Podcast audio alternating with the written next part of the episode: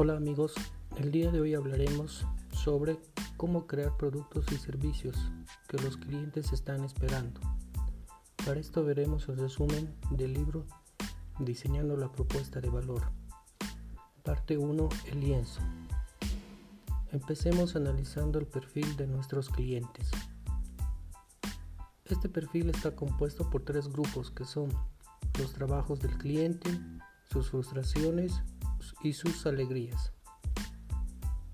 La categoría de los trabajos describen las actividades que los clientes pretenden resolver en su vida personal y laboral.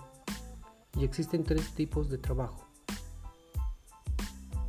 Los funcionales son los que engloban la realización de una tarea específica. Los sociales son aquellos en los que los clientes quieren quedar bien, ganar poder o estatus. Estos trabajos describen cómo quieren que se los perciban los demás. Los personales emocionales, aquellos en que los clientes quieren alcanzar un estado emocional específico. Los trabajos pueden depender del contexto en el que se realizan y variar en importancia. Esto se tiene que tener en cuenta a la hora de enumerarlos. Las frustraciones del cliente estas hacen referencia a la molestia de los clientes durante y después de intentar un trabajo. Tenemos tres frustraciones.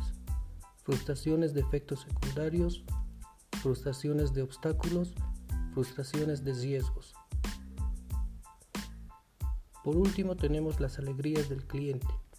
Estas describen los resultados y beneficios que quieren los clientes, categorizados en cuatro alegrías alegrías necesarias, alegrías esperadas, alegrías deseadas, alegrías inesperadas. Una vez analizando el perfil del cliente, nos toca pensar en nuestra propuesta de valor, lo que vamos a ofrecer al cliente. Este mapa de valor está compuesto por productos y servicios, aliviadores de frustraciones y nuestros creadores de alegrías. Los productos y servicios es una simple lista de lo que vamos a ofrecer a nuestros clientes. Estos estarán compuestos por varios tipos de productos y servicios categorizados en físicos o tangibles, intangibles, digitales o financieros. Aliviadores de frustraciones. Estos describen exactamente cómo los productos o servicios alivian las frustraciones específicas de los clientes.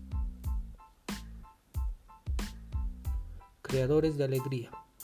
Describen cómo los productos y servicios crean alegría para los diferentes clientes. Una vez encontrados el perfil del cliente y la propuesta de valor, debemos rellenarlos separadamente y comprobarlos. Cuando estos dos puntos coincidan, esto se llama encaje, que sería lo ideal, ya que hemos hecho coincidir nuestro producto con las necesidades reales del cliente. Para finalizar debemos hacernos la siguiente pregunta.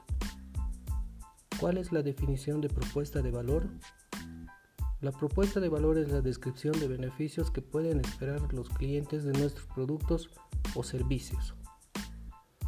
Ahora como ejemplo tenemos lo siguiente. El error de muchos emprendedores a la hora de acercarse a sus potenciales clientes está en que se centran demasiado, preocupados en el producto o las características de este en vez de aportar valor. Es decir, que al cliente no le interesa para nada las características del producto, servicio, sino qué problema solventa o qué beneficio obtendrá de este. Así hemos terminado con el concepto de propuesta de valor.